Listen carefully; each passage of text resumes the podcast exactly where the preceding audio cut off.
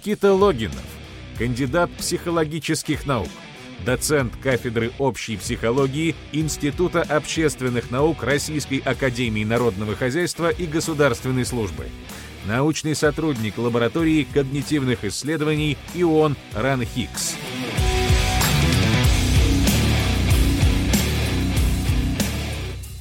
Здравствуйте, Никита. Здравствуйте. Я предлагаю сначала нашим зрителям проголосовать. Друзья, ответьте, пожалуйста, какое выражение лучше отражает явление естественного отбора?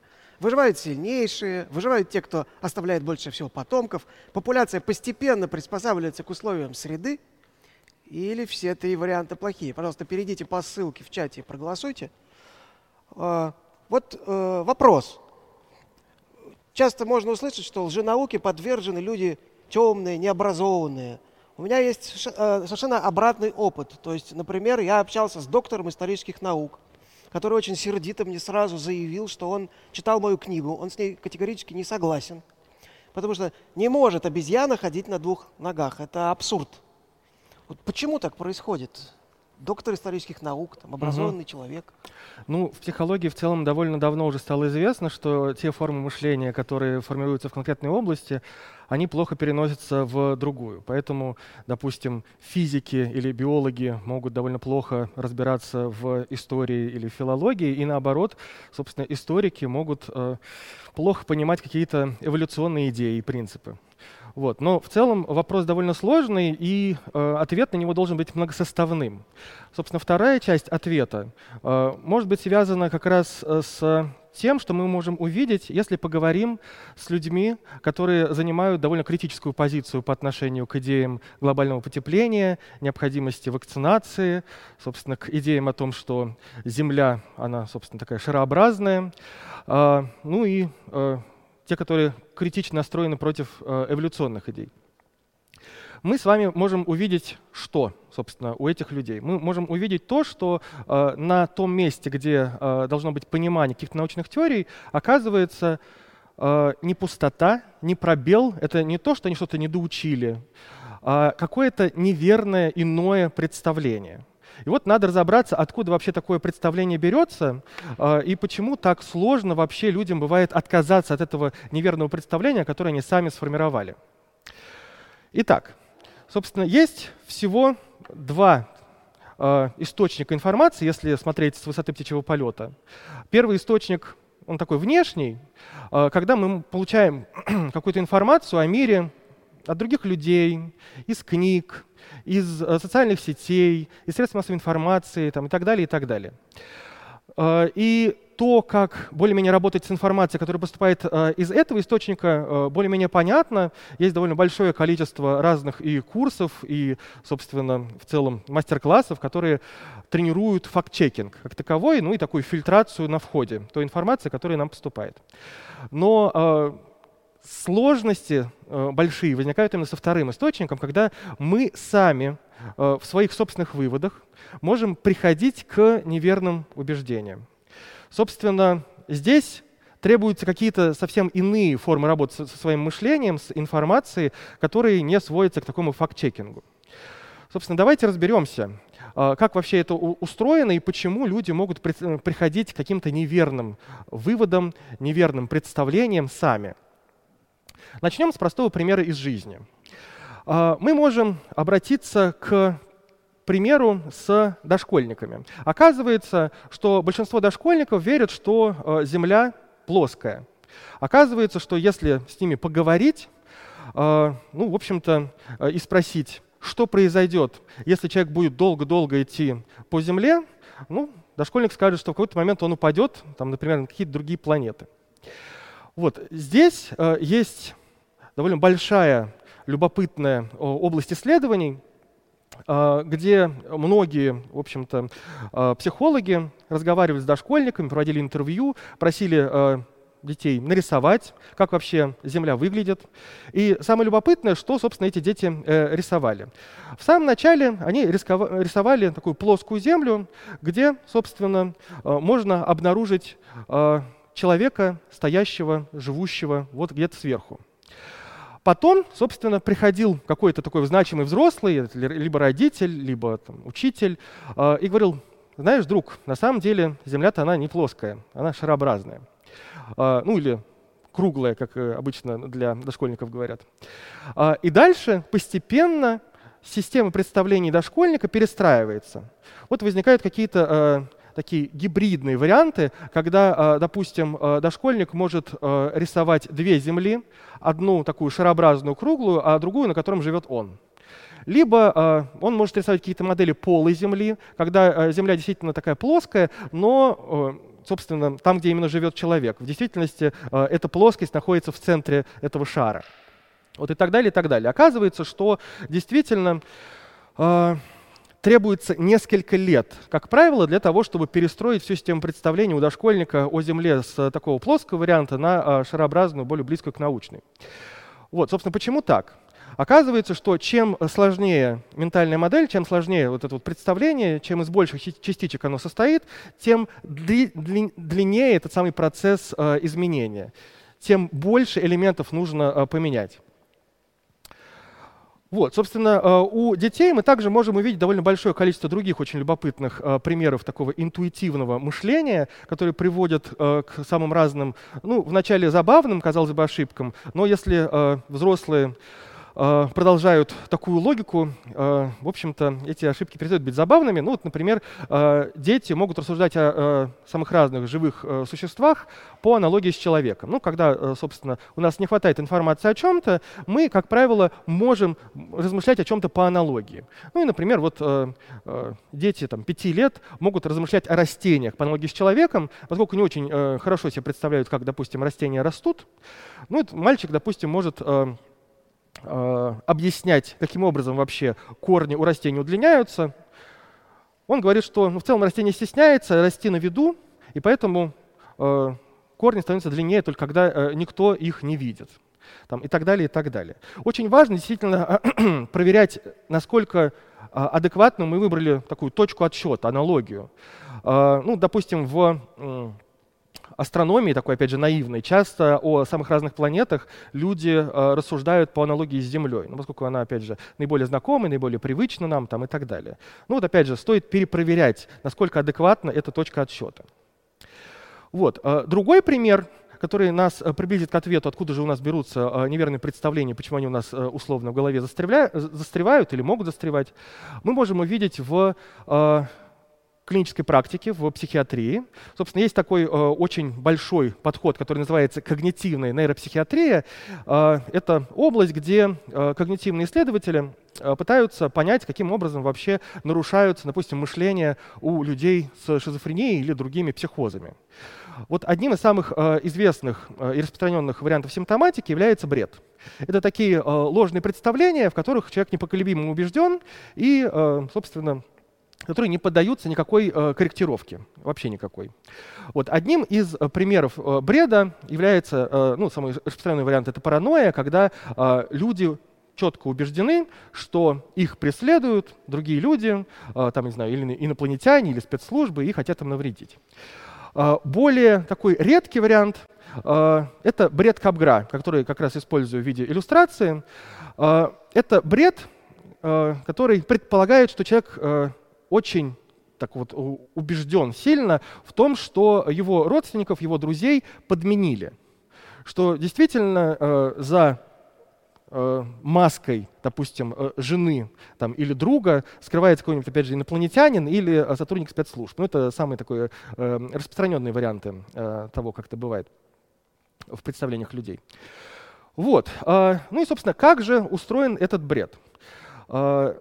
Целая линия исследований посвящена этому. Э, вначале было обнаружено, что э, у таких людей абсолютно сохранна э, ну, стратегия опознания лиц. То есть он вполне себе четко может говорить и себе, и людям, кого он видит. Жену, друга. В целом ошибок опознания у него нет. Но потом оказывается, что у человека отсутствует, соответственно, специфическая реакция – специфическая реакция узнавания. Когда мы, собственно, видим какого-то знакомого человека, мы не только его опознаем, у нас также возникает такая автоматическая реакция и физиологическая, и такая субъективная, связанная с чувством знакомости. А, физиологически это может, можно очень легко померить с помощью кожно-гальванической реакции. Такой метод очень э, любопытный, когда человеку на пальчик э, надевают датчик, вот, и, соответственно, как только он что-то чувствует, соответственно, этот датчик это фиксирует. Собственно, как фиксирует, э, ну, как только мы что-то чувствуем, что-то переживаем, э, уровень возбуждения у нас, собственно, повышается, э, ну, повышается также активация наших э, потовых э, желез, собственно, пальчик становится более влажным, ну и увеличивается электрическая проводимость кожи, что и фиксирует этот датчик. Вот таким образом мы можем легко понять, там, что-то пережил чувство знакомости человек или нет. Но и оказывается, что в отличие от э, условно здоровых людей, как раз люди с этим бредом э, такого, в общем-то, не э, переживают, не возникает у них такая реакция. Вот. То есть у них есть некоторая аномалия восприятия которую им требуется объяснить. Но действительно, это довольно страшная э, ситуация, когда вот вы видите э, человека, он вам, э, в общем-то, знаком, но вы не чувствуете знакомости. У вас вот возникает какое-то такое вот э, чувство негативное, подозрение, что может быть. Ну и человек пытается объяснить, а почему так вообще у него происходит. Собственно, как он это объясняет? А, авторы этого подхода говорят о том, что человек рассуждает э, по э, абдуктивному принципу, то есть от частного к частному. Он видит, что вот, смотрите, э, у меня есть вот такая вот аномалия, я вижу знакомого человека, но не чувствую знакомости субъективной. Если бы его подменили, я бы это чувствовал. Это было действительно так. Следовательно, его подменили. Собственно, это такая, а, наряду с дедукцией и индукцией, а, распространенная э, форма рассуждения, которую люди используют в повседневной жизни. Вот. Но на этом все не останавливается. В целом э, человек не будет э, четко, так сильно убежден в э, том, что других людей подменили, если у него не нарушена оценка системы убеждений. То есть помимо того, что мы должны как-то объяснить эту аномалию, мы иногда можем все-таки фильтровать те объяснения, которые нам кажутся э, неадекватными или неправдоподобными.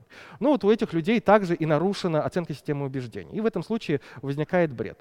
В целом э, это э, такой вот клинический случай, который является гипертрофированным примером того же самого, что происходит у обычных людей. Что может происходить? Мы можем приходить к очень странным объяснениям, и иногда очень странные объяснения мы можем э, оценивать как э, правдоподобные. Опять же, у детей есть довольно большое количество любопытных примеров в этом ключе. Например, если мы спросим маленьких детей, почему мы едим каждый день, почему люди едят каждый день, собственно, дети могут демонстрировать самые разные варианты объяснений. Сначала они, собственно, используют интенциональное объяснение, то есть объяснение через намерение. То есть, ну, потому что мы любим вкусно покушать. Хочу покушать, значит, э, ем каждый день. Все нормально. А, вторым, собственно, объяснением э, по частотности, которое возникает, э, это виталистское объяснение через жизненную энергию, что вот э, человеку нужна жизненная энергия, мы получаем ее из пищи, и, соответственно, э, если там у нас не будет жизненной энергии, мы там будем болеть, например. Вот. Ну и э, максимально, э, собственно, приближенное э, к научному такому э, представлению, которое можно встретить у детей, это физиологические объяснения, э, которые говорят, что мы усваиваем пищу, собственно, после того, как она меняет свою форму, расщепляется как раз в желудке и в кишечнике. Так вот, собственно, э, со временем дети постепенно отказываются от наивных форм э, объяснения и предпочитают более научные. Но опять же, такое бывает далеко не у всех, и э, мы чуть попозже поговорим о том, почему так бывает.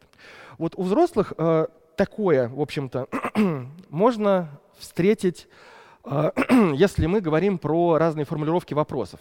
Оказывается, что э, ну, мы довольно часто э, порождаем объяснение в ответ на какой-то вопрос, и сама формулировка вопроса влияет на то, как именно мы будем что-либо объяснять. Вот здесь очень любопытное исследование было проведено, где испытуемым задавали два вопроса. Вот почему она убила его? Ну, допустим, какая-нибудь условная Мэри убила Джона. А, соответственно, здесь люди чаще всего объясняют, почему она именно убила этого Джона. Собственно, почему, э, какой мотив был. А, если же э, людям задавать э, вопрос, почему она поцеловала его, то есть почему, допустим, та же самая Мэри поцеловала Джона, люди чаще всего объясняют не то, что почему она именно поцеловала Джона, а не сделала что-то другое. А, скорее, люди чаще объясняют, почему она поцеловала именно Джона, а не какого-нибудь другого там э, малого человека. Вот, таким образом, действительно, сама формулировка вопроса, само содержание вопроса сильно влияет на тип объяснения, который мы порождаем. И поэтому нам с вами нужно быть внимательными к тем вопросам, на которые мы как раз э, пытаемся ответить. Потому что в зависимости от этого, действительно, мы можем прийти к разным выводам. Итак, к чему в целом это может приводить? Э, ну, самый э, такой распространенный э, вариант — это разные ошибки, искажения в понимании теории эволюции. Собственно, с этим сталкивается огромное количество учителей-биологов в школах по всему свету. Есть свидетельства там, от Южной Америки, Африки, собственно, Западной Европы, в России точно так же. В общем, оказывается, что в разных странах, в разных школах дети примерно не понимают теорию эволюции одинаково. То есть возникают какие-то общие неверные представления об эволюции. Ну, какие, собственно, наиболее частотные? Во-первых, э, у этих э, детей, э, ну, в целом людей, некоторых других тоже, могут проявляться такие вот наивные трансформационные представления, ну, то есть которые встречались до Дарвина, допустим, в работах того же самого Ламарка, когда человек собственно, представлял себе, что какие-то полезные признаки, они прирабатываются у особи какой-то прижизненно в результате каких-то упражнений, усилий там, и так далее. Вот оказывается, что наши представления довольно часто развиваются э, ну, в той же логике, что и развивались научные теории. Это оказывается очень любопытно.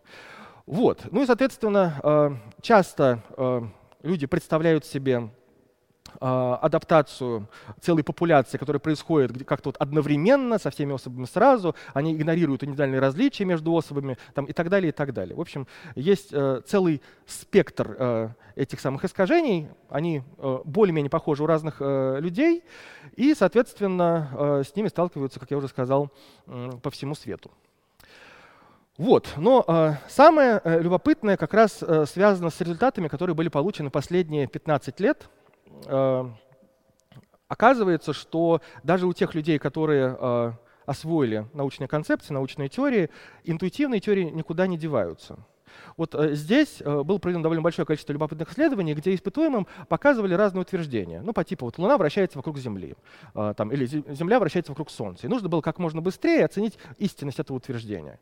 Вот. Можно заметить, что некоторые из этих утверждений соответствуют и, нау и научной точке зрения, и интуитивной. Например, Луна вращается вокруг, вокруг Земли а некоторые связаны с каким-то конфликтом между этими теориями. Когда, например, Луна вращается вокруг Солнца. С точки зрения наивного э, представления это какой-то бред, с точки зрения научного представления, ну, все, собственно, небесные тела в Солнечной системе вращаются вокруг Солнца примерно. Вот. Ну и, оказывается, в ответ на эти утверждения э, людям требуется значительно больше времени на то, чтобы дать правильный ответ. Ну и они чаще ошибаются в таких, соответственно, э, конфликтующих эм, ситуациях. Вот, что нам это говорит? Нам говорит, что действительно наивные теории э, никуда не деваются, и они могут мешать э, нам рассуждать в соответствии с научными теориями как таковыми. Э, и оказывается, что это не только у э, обычных людей, даже если взять э, топовых физиков из действующих лабораторий, там, из MIT, Caltech там, и так далее, и предъявлять им ну, такого же рода утверждения, но некоторые из них будут более-менее наивными. Ну, например, вот растения порождают кислород для дыхания животных. Вот такого рода наивное объяснение, оно связано с таким ошибочным приписыванием целенаправленности этим растениям, что вот они такие якобы заботливые и для животных порождают кислород. А, ну и другой вариант, э, собственно, чуть более научный, когда содовая шипит из-за того, что выходит углекислый газ. Вот здесь вот не возникает такого приписывания а, ложной целенаправленности, намерения там, и так далее. Вот. Ну и оказывается, что а, в обычном режиме физики абсолютно нормально, точно справляются с этой задачей оценки истинности этих утверждений. Телеологические объяснения они маркируют как неправильные, неистинные, ну а другие как истинные. Вот. Но как только а, мы организуем такую ситуацию дефицита времени, и заставляем физиков очень быстро давать ответ. Они дают предсказуемые ошибки именно вот в этом месте. Они не просто ошибаются, ну, это было бы более-менее понятно. А, они чаще ошибаются именно в оценке истинности телеологических э, объяснений, что нам говорит, что вот в таких условно стрессовых э, ситуациях э, наши интуитивные теории или такие вот э, интуитивные способы объяснения, они так или иначе э, могут прорываться. Вот, что вообще нам делать, если хочется быть точными?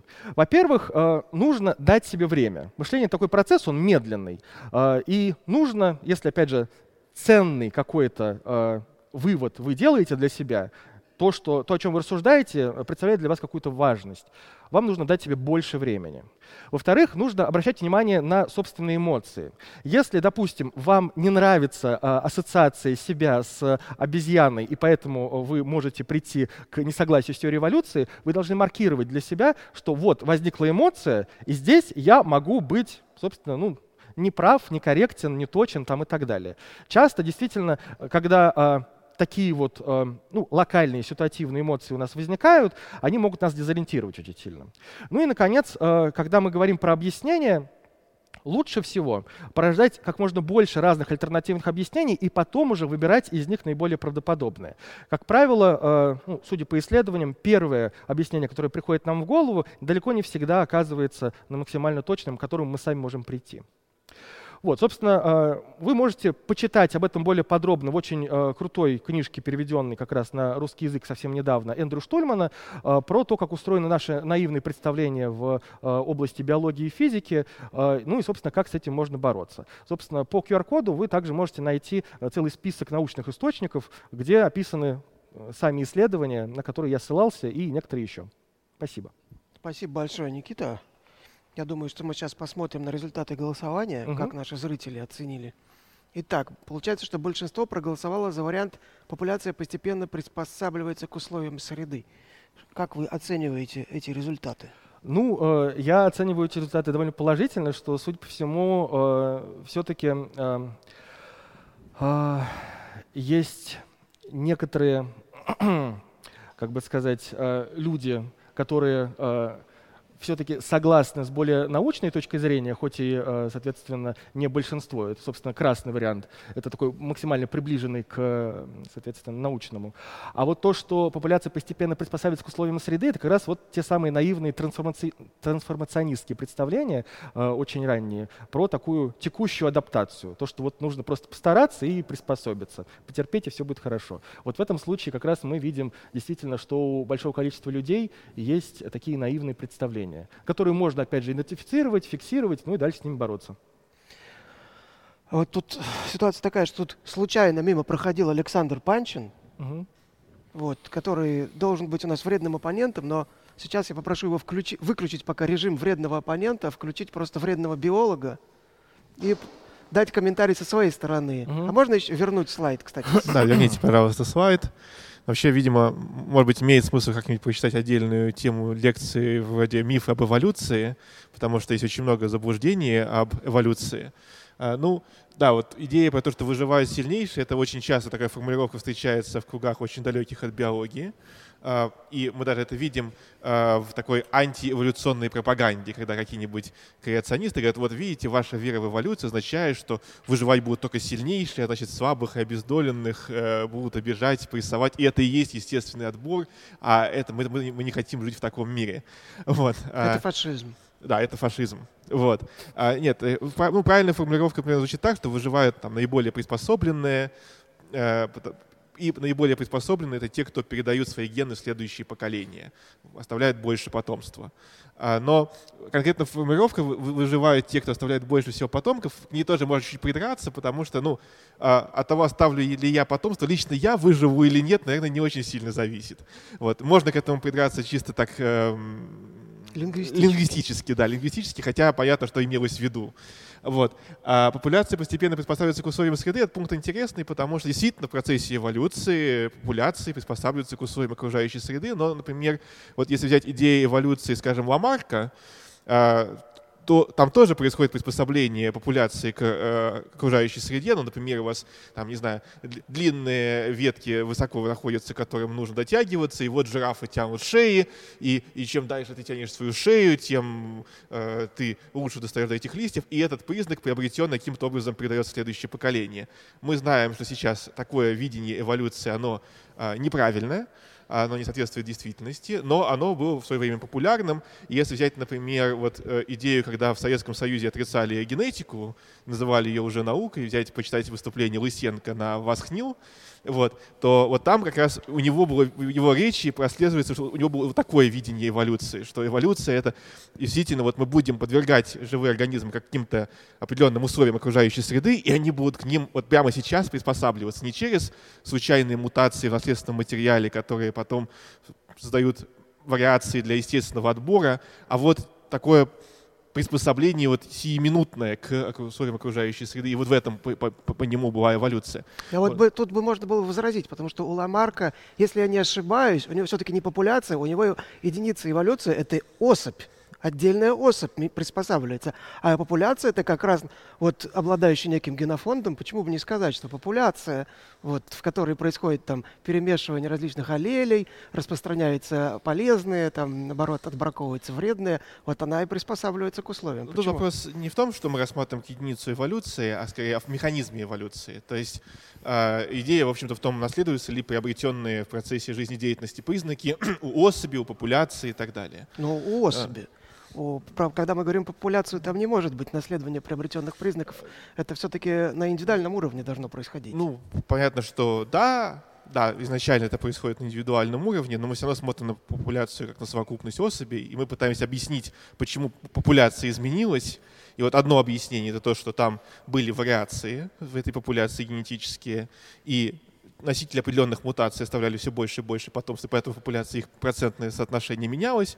А другое объяснение, то, что мы начали влиять каким-то фактом, вот увеличили высоту деревьев, и поэтому всей популяции пришлось доращивать себе шею. Вот. И они начали в процессе своей жизнедеятельности, каждая индивидуальная особь начала шею вытягивать, и поэтому в среднем длина шеи увеличилась. Вот э, мне кажется, что вот в этом было ключевое отличие. Вот. Поэтому я, в принципе, понимаю, в общем, э, и тех, кто ответил и красным, и фиолетовым, и, э, и, и желтым. Но вот к фиолетовым у меня, ну, ко всем пунктам у меня разные немножко такие комментарии с, с замечаниями. Но вот правильная формулировка, что выживание наиболее приспособленных — это двигатель эволюции. Спасибо, Александр. А сейчас мы переходим к собственно, к э, вредной дискуссии. Сейчас это была, была разминка такая небольшая. Вот, у тебя 10 минут. Да, Александр Панчин. Готовы ли вы ответить за свои слова? На сцене вредный оппонент. Я ухожу. Добрый, добрый день. А, мне кажется, что у вашего выступления есть один, на мой взгляд, большой изъян, который заключается в том, что вы, в общем-то, не ответили на вопрос вашей лекции. Почему образованные люди э, верят в различные антинаучные идеи? Потому что мне кажется, что хорошее научное объяснение должно сказать, почему все-таки какие-то принимают антинаучные идеи люди, а какие-то нет. Но вот вы говорили про там, синдром Капгра, э, и э, это пример э, чего-то такого ну, редкого и маргинального. Большинство образованных людей не страдают психиатрическими заболеваниями, а многие люди, которые верят в плоскую землю, совершенно психически здоровы. Или вы говорили про телеологию, э, но это свойство достаточно универсальное для всех людей. То есть вопрос мой первый в том, а вот все-таки есть ли какое-то объяснение, которое бы позволило бы предсказать, что вот этот образованный человек, он будет плоскоземельцем в силу каких-то особенностей, а вот этот образованный человек все-таки плоскоземельцем э, или там креационистом, или противником прививок, да, он не будет. Вот такого типа объяснения хотелось бы mm-hmm. услышать, э, объясняющий, почему образованные люди могут верить в ерунду. Спасибо за вопрос. Э, ну, в целом, я говорил про э, бред Капгра и про телеологию просто для того, чтобы показать, что э, как бы эти плоскоземельцы и э, там антиваксеры и так далее, и так далее, они не какие-то вот э, отдельный вот какой-то вид, что вот э, мы не, не должны как-то их стигматизировать и, и так далее, что э, те формы мышления, которые у них есть, встречаются и в самых других разных контекстах. И вот здесь э, вопрос скорее, наверное, в степени. Вот. Если говорить именно про э, модель объяснения, которая могла бы э, ответить четко на э, поставленный вопрос, речь идет о том, каким образом люди разрешают когнитивные конфликты. Вот у нас есть наивное объяснение, у нас есть научное объяснение. Вопрос в том, почему одни люди предпочитают одни объяснения, а другие — другие объяснения. Ну, э, есть э, как бы часть, опять же, людей, у которых нау научного вообще нет, ну, они как бы не, научи, не доучили, не, до, не сформировали, поэтому когнитивный конфликт вообще не э, появляется, и в целом они э, остаются в э, плену своих собственных представлений, скажем так. А вот когда мы говорим про образованных людей, у них всегда есть как раз сформированная научная точка зрения, и при этом, собственно, какое-то ранее сформированная стихийно-интуитивная точка зрения. И вот есть, во-первых, соответственно, Э, факторы, которые влияют э, на э, то, что, собственно, как человек поведет себя, это общая склонность к некоторым, соответственно, интуитивным формы мышления. То есть мы можем, допустим, предсказать, что у разных людей есть в различной степени склонность к телеологизму. То есть это не все одинаково как бы стремятся найти намерение у там, другого человека там, где его, допустим, нет. А кто-то больше, кто-то меньше. Есть реальные экспериментальные исследования, которые показывают, что у конспирологов действительно можем, мы можем найти сверхчувствительность к намерениям другого человека что действительно в этом случае когнитивный конфликт разрешается в пользу интуитивного, потому что он более как бы, выражен, э, более выражена склонность этого человека к, такого форм, к такому э, виду мышления. Собственно, второй вариант э, связан с тем, как именно ценностно маркированы они. Довольно часто мы можем встретить ситуации, когда наши собственные выводы и объяснения, они кажутся нам более приятными, более убедительными, чем те, которые мы можем увидеть со стороны. И опять же, здесь, если ценность собственных выводов превышает ценность научных каких-то представлений и знаний в целом, а, ну, опять же, среди э, людей мы можем точно так же встретить э, довольно э, такое разнообразное распределение того, насколько люди ценят науку как таковую. И в зависимости от этого они также могут по-разному, соответственно, выбирать между одним и другим. Вот. Ну а вот те примеры про э, дефицит времени, которые я, соответственно, в самом конце э, упоминал, здесь речь идет про э, ситуацию когнитивной нагрузки предельной, когда действительно образованные люди могут в стрессовой ситуации приходить к интуитивным выводам, неверным, а не к научным. Ну, давайте вот про дефицит времени тогда поговорим. А, очень многие там плоскоземельцы, они всю жизнь посвятили вопросу о форме Земли. То есть угу. они не просто там в экстренной ситуации принимали решение, ой, срочно-срочно, значит, падаю за край Земли, нужно понять, существует он или нет, да, а, не в экстренной ситуации, не в условиях там какой-то перегруженности работой. Сидит человек там на Бали, отдыхает и такой, о, земля-то плоская. Вот у него, может быть, есть весь интернет, у него есть доступ ко всем учебникам и ко всему, и он даже, может быть, читал эти учебники, а, но он все равно даже в условиях большого количества свободного времени принимает э, ненаучную точку зрения, в то время как многие люди обычные, которые ходили в школу, ну, берем, берем случайного человека с улицы, который никогда не задумывался о том, плоская Земля или нет, ну, просто потому что в школе мы сказали, что она имеет определенную а форму, он эту форму принял, как бы, и все. И он uh-huh. больше про это никогда не думал, ничего дополнительного не читал.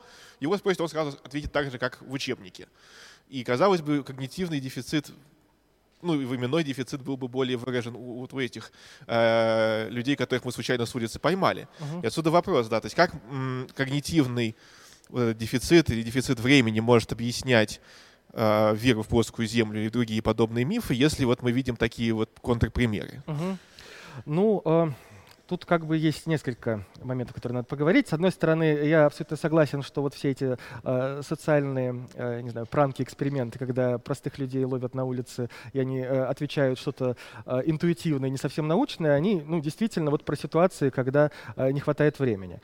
Если же говорить про такие чисто, э, ну, яркие, жесткие, наверное, примеры с плоскоземельцами э, и другими э, как бы такими примерами, связанными с глобальным потеплением, с антиваксерами там, и так далее. Оказывается, что когнитивных моделей именно для ответа на этот вопрос недостаточно, потому что там есть еще социальные факторы, связанные с сообществом.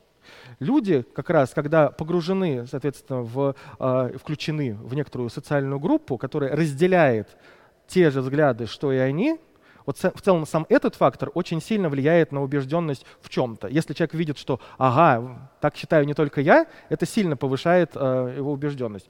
Вот, э, когнитивные модели могут ответить на вопрос, как именно сам человек приходит к этому выводу. Если же, э, ну, допустим, мы представим себе какого-нибудь э, бедного ребенка, который э, родился в семье, где все верят в плоскую землю там и я не знаю что еще, вот, и он просто наследует некоторые убеждения от родителей. В какой-то момент некоторые дети могут действительно на стороне подхватить критическое мышление и как-то с этим попытаться справиться, но довольно часто, опять же, для того, чтобы придерживаться ценности э, такого ну, точности выводов, в целом истины, так вот как бы пафосно это не звучало, э, ну, для этого необходимо сообщество, которое бы разделяло ту же ценность. Если это сообщество, которое обесценивает науку, и э, там большое количество как раз людей, которые приводят большое количество разных аргументов в пользу, почему это так.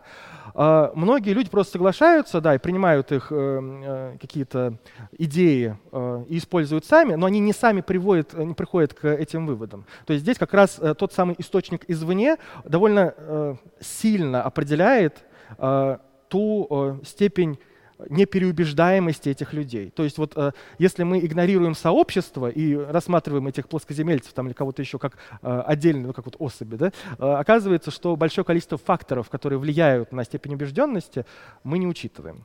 Ну, этот момент хочу уточнить, потому mm-hmm. что все-таки мне не до конца понятно это объяснение, mm-hmm. потому что ну, мы говорим про конформизм и нонконформизм в каком-то смысле, mm-hmm. да, что кто-то пытается принять мнение общества, а кто-то говорит, ну, я буду там думать сам за себя.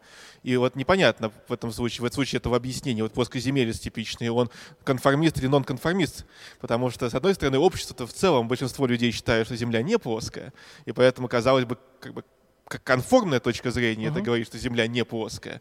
А, но с другой стороны, вы говорите про то, что вот он вырос в сообществе а, плоскоземельцев, родители у него ну, плоскоземельцы. Не, кто-то, кто-то а, и поэтому он все равно конформист, uh-huh. хотя он на самом деле принадлежит к интеллектуальному меньшинству. Ну да, смотрите, мы можем действительно делить э, их, те, кто вырос в этом обществе, и те, кто, собственно, сам его организовал, сформировал и, при, и пришел как-то извне. Вот относительно первых, действительно, если мы Э, приходим к каким-то выводам интуитивным. А дальше мы часто можем искать ну, подтверждения, аргументы в пользу того, действительно ли мы правы. И вот э, относительно некоторых таких вот, э, скажем так, злачных тем, если человек находит целое сообщество, которое действительно убежден в том же, что, ну, в чем убежден и он, помимо этого, это сообщество дает ему больше аргументов, чем у него вообще до этого было, обогащает так или иначе, то, соответственно, здесь, опять же, это вопрос не про индивидуальные мыслительные процессы, а уже про э, средовые какие-то социальные факторы. Ну, то есть человек э, подумал, а что если Земля плоская, оказалось, что есть целый коллектив э, да. плоскоземельцев, он к ним пошел тусить. Не могут же так много количества людей ошибаться, думает он. Это конец или еще есть минутка? Это конец. Это конец. Ну ладно. Спасибо, Саша. У меня еще были вопросы, но... Задашь потом. Задам потом. Микрофон не мне. Не тебе. Тебе сейчас будут подарки. Спасибо. Да, спасибо, Александр. Спасибо вам, Александр. Сейчас а, я попрошу зрителей оценить Александра Панчина, насколько он был въедливым и вредным. Проголосуйте, пожалуйста, перейдя по ссылке в чате. А мы переходим к вопросам зрителей. Угу. И начнем, к, начнем с вопроса Антона Харольского, который спрашивает, как лучше преподавать взрослым и детям научный метод, образ угу. мышления и умение пользоваться источниками. Угу. Ну, собственно, как лучше преподавать? В целом, в психологии мышления есть довольно простая логика. А, мы вначале, соответственно, ищем какие-то источники сложности, факторы, которые а, могут помешать. Ну, например, как раз вот а, те феномены, о которых я говорил, которые могут мешать действительно осваивать какие-то формы критического мышления, логического мышления там, и так далее. И в этом случае мы идентифицируем у конкретного человека конкретные собственно, сложности и работаем индивидуально. В этом смысле универсальных рецептов нет, поскольку человек, который, допустим, в большей степени склонен к телологизму, и тут у него немножко проседает э, его, здесь, ну, скажем так, форма мышления, э, он вполне себе может э, быть неплох в там, других областях, допустим, в э, понимании там, той же самой э, эволюции отдельно. Вот. Здесь надо работать э, индивидуализированно, пытаться работать, когда это возможно, э, с одной стороны. И, ну, если вообще говорить какие-то общие э, рецепты, которые можно было бы освоить, как раз вот опять э, про сообщество, если действительно, допустим, вот в университетах организовывать таким образом атмосферу так, чтобы конкретный человек ценил те самые когнитивные усилия, которые ему требуются, а они всегда требуются для поддержания точной, согласованной картины мира, то мы, собственно, уже преуспеем. К сожалению, далеко не во всех вузах это есть. Вопрос от Дмитрия Решетникова из Москвы. Как понять, что собеседник уже не способен воспринимать аргументы в ходе дискуссии, если до драки пока не дошло? Ну, я думаю, здесь как раз можно пытаться определить, с одной стороны, эмоциональное состояние человека, с которым вы беседуете, вот, с одной стороны. С другой стороны, по тем темам, которые вы обсуждаете, также опять же, можно определить, насколько человек готов э, вообще, ну, хотя бы прийти к какому-то компромиссу или хотя бы э, попытаться э, начать говорить э, на одном языке с вами. Собственно, опять же, э, есть исследования, которые показывают, что э, чем выше уровень активации, чем выше уровень возбуждения, когда, вот, допустим, это не просто эмоция какая-то, там э, человек там чем-то раздражен, когда он именно сильно раздражен, там э, в целом э, точности выводов в такой ситуации ждать не приходится, к сожалению. У меня был один знакомый, он, он когда очень сердился, у него из глаз кровь начала течь. Вот э, с ним, по-моему, таких, таких, с, такими так, с ним таких проблем не было, недопонимания. А, вот. Значит, вопрос от Михаила Сычева. Какие, на ваш взгляд, стоило бы провести реформы, чтобы образование давало умение мыслить, а не только знания? Угу. Ну, в целом, на самом деле, а, это все зависит от конкретной специальности, мне кажется. Они, они очень сильно отличаются друг от друга. Допустим, есть, э, уже существует большое количество академических программ, которые, ну, как правило, на уровне магистратуры и аспирантуры, которые специализируются именно на том, чтобы научить человека мыслить именно вот как э, исследователь в конкретной области. Вот. А в отношении э, более таких практикоориентированных э, специальности, оказывается, здесь действительно проседание какое-то, и часто э, вместо того, чтобы учить формам мышления каким-то специализированным, опять же, э, как правило, останавливаются просто на каком-то сухом остатке знаний энциклопедических там, и, и так далее. Ну, мне кажется, что э, действительно можно э, подумать о том, как вот как, ну, как можно составить э, некоторую учебную программу про научный метод на минималках, потому что, опять же, учеными всем э, как бы быть крайне трудозатратно, э, в том числе на уровне тех когнитивных усилий их. Вот. И так, чтобы можно было э, эти элементы учитывать. Вот. Мне кажется, что э, по, вообще такого представления пока нету, каким вообще лучше э, образом э, учить научный метод для повседневной какой-то жизни, поскольку научный метод все-таки э, ну, формировался и развивался для конкретных э, целей проведения исследований в науке. Но цели в нашей повседневной жизни немножко отличаются от тех целей, которые, собственно, э, мы преследуем в науке. Вот здесь пока вот некоторый пробел есть. Я думаю, что можно будет э, с этим как-то справиться. Но тут еще вопрос в том, нужны ли обществу умеющие мыслить люди в некоторых ситуациях там они нужны, а ну, не будем о грустном. Э, вопрос от Карла Августа Аванти. Можно ли рассуждать о грамотности обладателей дипломов, не учитывая того, как именно, каким именно образом они эти дипломы получили? Криминальные случаи покупки документа единичны, но нужно же признать, что студент может дожить до выпуска благодаря собственной незаметности и умению зубрить, будучи при этом записным мракобесом.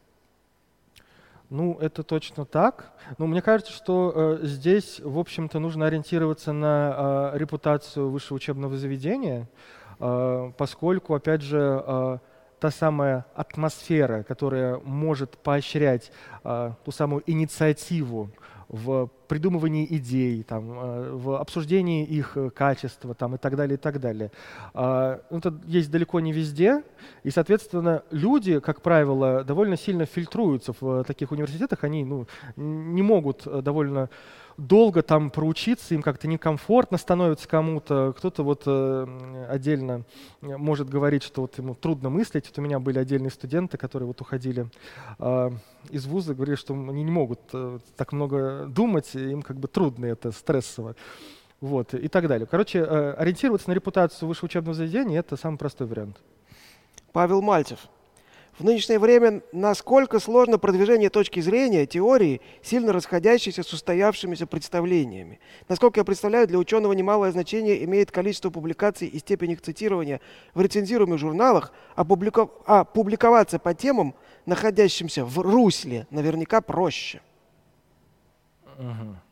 Ну, насколько проще э, публиковаться, это довольно сложно сказать, поскольку э, такая механика вообще публикации датируемости — это э, вообще отдельная сложная тема, которая занимается э, ну, отдельная область научного знания, наукометрия, или наукометрия, как ее обычно еще называют. Вот. Короче, э, в целом можно, конечно, э, ориентироваться формально с, ну, на какие-то показатели цитируемости у следователей, э, но, как правило, э, ну, все-таки исследователи и, в общем-то, более осознанные, такие рефлексивно настроенные э, в целом люди э, стараются оценить качество и логику отдельных э, знаю, статей, идей, публикаций, исследований там, и так далее.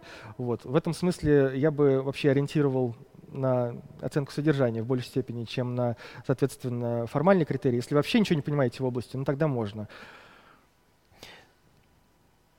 А, вопрос от Александры. Может ли быть связано то, что у человека больше раз, более развита фантазия, и ему поэтому нравятся более интересные аргументы. Более интересные в смысле э, не научные? Ну, я вот процитировал, как написано, так ага. что в кавычках, причем даже интересные. А, более интересные в кавычках. Да. Ну, э, смотрите. Если у него развита фантазия. Фантазия в целом, э, ну, это про то, насколько много разных альтернативных аргументов или точек зрения человек может э, породить или даже представить. В этом смысле, э, ну, это не так... Э, четко связано с э, процессами оценки последующей. Ну, здесь простая логика. Сначала мы придумываем что-то, порождаем какие-то идеи, там, а, аргументы, а потом мы их оцениваем. Сама фантазия скорее про а, первую часть, видимо. Вот. А, ну, можно сказать здесь, что некоторые люди, которые яро убеждены, допустим, в каких-то ненаучных представлениях собственных, они часто убеждены по э, каким-то мотивационным причинам. Ну, например, им нравится, допустим, э, знать, обладать каким-то сакральным знанием, которое не обладает э, какое-то другое, там, не знаю, количество людей, окружающих их. Или э, им, может быть, довольно страшно признать, что устроена там реальность в каком-то моменте, э, как она на самом деле устроена, и поэтому они, э, собственно, мотивационно держатся вот прямо за эти убеждения. Ну, наверное, фантазия здесь как бы тоже важна, но мне кажется, мотивация важнее. Сергей Уразов из Челябинска. Тут такой комплексный вопрос угу. из двух частей. Первая тема доклада не раскрыта. Угу. Почему же именно образованные люди именно не принимают и именно научные аргументы? Разве понятие образованного человека не предполагает умение обработки информации? Где же сбоит этот механизм? Может быть, чему-то не тому людей учат? По-моему, все-таки про это было в докладе. Ну, метод, и второе, метод альтернативных гипотез прямо вытекает из теоремы Байеса.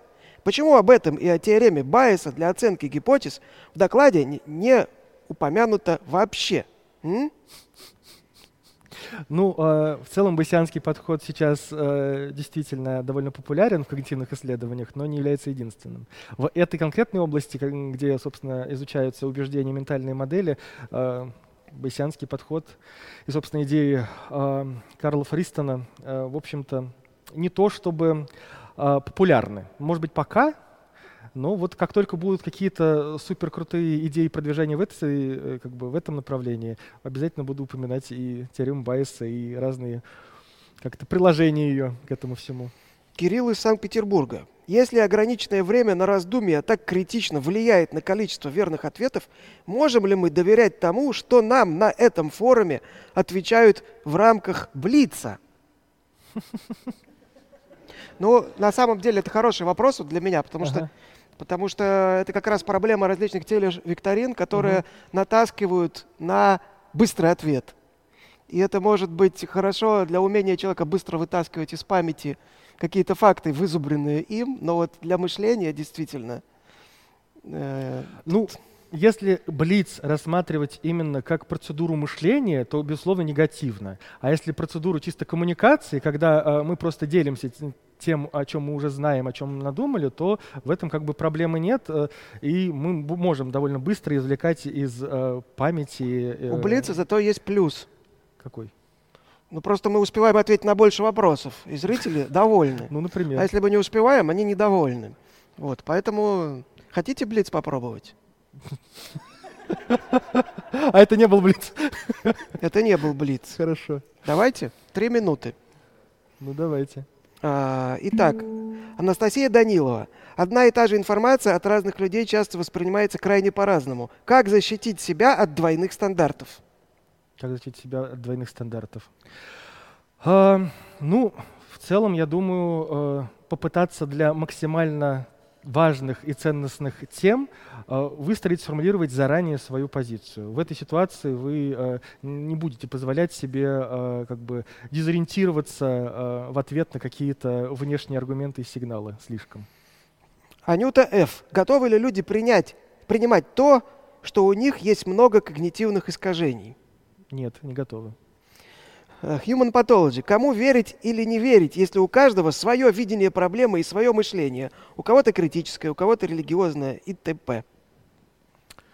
Ну, э, кому верить? В данном случае, э, мне кажется, что представление о том, что есть какой-то авторитет, которому можно прям поверить полностью, отдаться там и так далее, и отключить свое критическое мышление, в общем-то, ну, не стоит так думать. Мой ответ как бы верить нельзя никому нужно выстраивать свою Никого картину не верите. мира. Мне можно, да?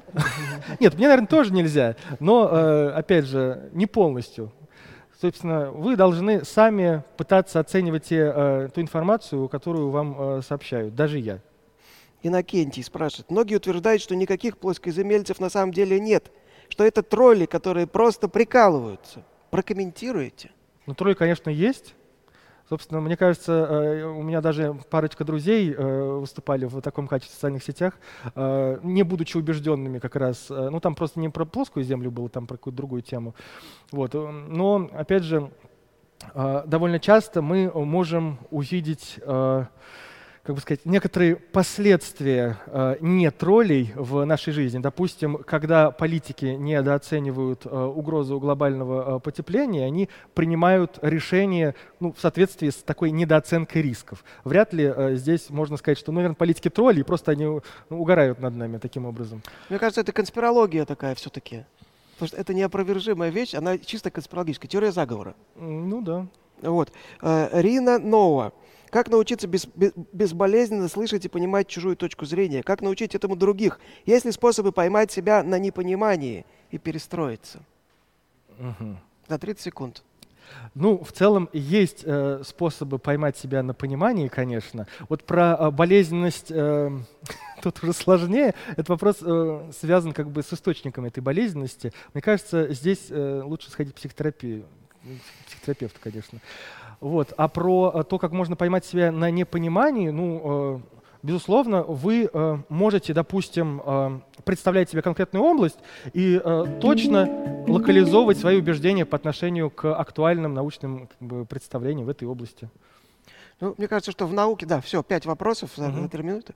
Мне кажется, что в науке там просто существуют там как бы конкурентные механизмы, что человек, который не восприимчив к критике, он просто не конкурентоспособен, когда, так сказать, речь идет о там, рецензировании и прочее. Если наука устроена хорошо. Да, если наука устроена хорошо. А если, конечно, это некая монополия, даже там в рамках одного института, да, там бывает... Ну, многие, да, э, региональные исследовательские институты, к сожалению, устроены не очень хорошо, и в этом смысле работают по другим принципам. Увы. Так, э, продолжаем уже не в режиме Блица. Э, Анна Гребенникова, насколько часто дети людей, которые верят в заблуждения, отходят от них и переходят на сторону науки? Хм, насколько часто? Ну, на самом деле, э, прям таких э, глобальных опросов э, или исследований э, проведено не было в силу некоторой затрудненности к доступу.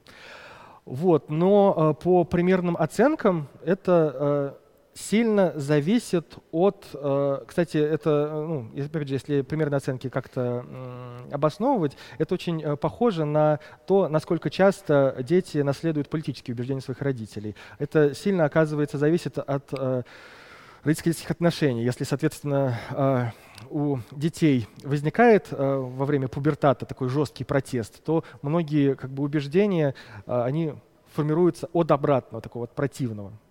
Вот. А если все хорошо, ну, они могут с большей вероятностью остаться такими убеждениями и дальше. Евгения Лысакова спрашивает, коррелирует ли неприятие теории эволюции с брезгливостью к животным? Ну, не всегда. В целом, э, некоторые э, эмоционально окрашенные, эмоционально мотивированные э, формы неприятия теории эволюции могут быть связаны с тем, что человеку неприятно себя ассоциировать, например, с обезьяной, и поэтому там... Но а, исследования показывают, что есть огромное количество других факторов, их значительно больше, чем вот эта вот э, простая э, эмоциональная окраска. Да вообще, чем обезьяны не угодили, непонятно. Э, Лиса А спрашивает, если ребенку подыгрывать в вере в Деда Мороза, зубную фею, в подарки от зайчика и т.п., является ли это шагом в сторону отсутствия критического мышления в будущем? Нет, не является. У э, образованного, опять же, э, такого человека всегда есть большое количество разных форм мышления. И э, в целом ну, мы не можем до конца оставить прям у человека только научные какие-то формы мышления. В этом смысле мы можем только научить э, делать так, чтобы научные формы мышления вовремя выстреливали, и э, ну, человек ориентировался на них в тех ситуациях, когда должен. Руслан Тюленев. Степень религиозности влияет на уровень критического мышления человека? Вопрос перекликается да, с предыдущим.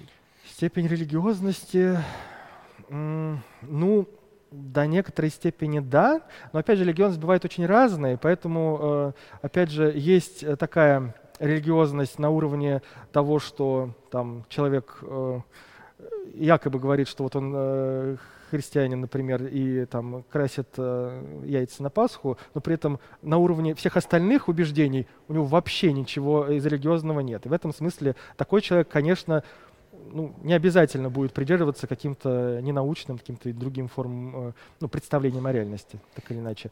А есть э, ну, такие убежденные э, религиозные люди, и там тоже очень разные бывают. И бывают рефлексивные э, убежд... Э, религиозные люди, которые пытаются встраивать научные представления, научные концепции в религиозную картину мира. А бывают те, которые, наоборот, э, отторгают любую научную точку зрения. Поэтому напрямую там ситуация значительно сложнее, чем кажется со стороны. Но корреляционная связь, конечно, есть, если говорить э, просто. Вопрос от Анны. А какие еще теории, кроме эволюционной, часто становятся жертвами заблуждений? Угу. Ну, на самом деле, самые разные, э, даже на уровне простых как бы, представлений о том, как устроено там, тепло. Например, как чашка остывает – Часто оказывается, что дети и многие взрослые считают, что есть э, частички тепла, которые отделяются от чашки, и поэтому она остывает. Вот. Или э, почему, соответственно, э, косяк э, птиц летит именно вот э, в такой форме. Вот им кажется, что э, есть э, лидер утка, которая организует э, всех птиц вот именно в такую форму. Вот э, действительно в самых разных областях есть большое количество таких локальных э, примеров. Они не такие всеобъемлющие, как, опять же, э, допустим, э, плоскоземельцы или там креационизм там, или еще что-то, но везде, в общем, встречается. Так, сейчас, Никита, вам предстоит выбрать лучший вопрос, кому достанется книга «Недоверчивые умы чем нас привлекают теории заговоров, издательство Альпина Nonfiction. Uh-huh. Вот было некоторое количество вопросов, их было вообще больше 25. И я могу напомнить. Да, было бы неплохо.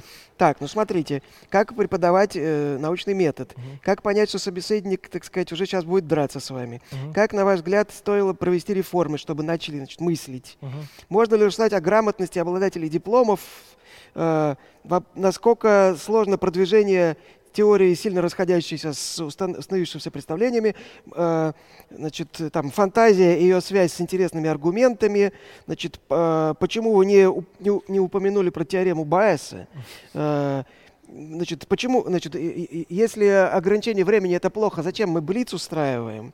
Значит, почему разные, от разных людей информацию воспринимают по-разному?